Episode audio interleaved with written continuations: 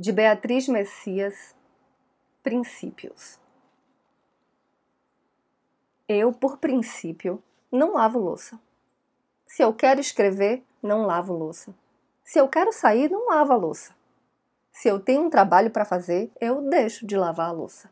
Quando minha filha nasceu, fiquei três dias sem lavar louça.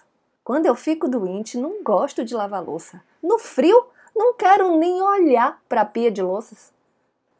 Acho a maior perda de tempo lavar a louça. Minha tia comprou uma máquina de lavar louças. Quando se irritam comigo e me mandam lavar a louça, eu então lavo só de raiva, para logo em seguida, depois de lavar bem rápido, inventar algo melhor para fazer, mais produtivo do que lavar a louça.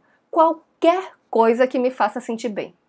Trabalho em projetos, escrevo livros, participo de eventos, passeio sozinha, conheço novos lugares, compro com o meu dinheiro, corto meu cabelo, xingo os ignorantes e cada vez faço mais e mais e me sinto melhor.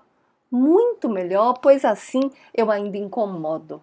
Dessa forma se mantém o meu direito à rebeldia, apesar da falsa obediência.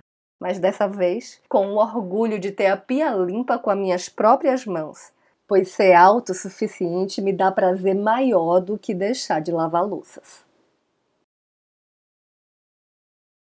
Eu sou Renata Ettinger e esse é o Trago número 99.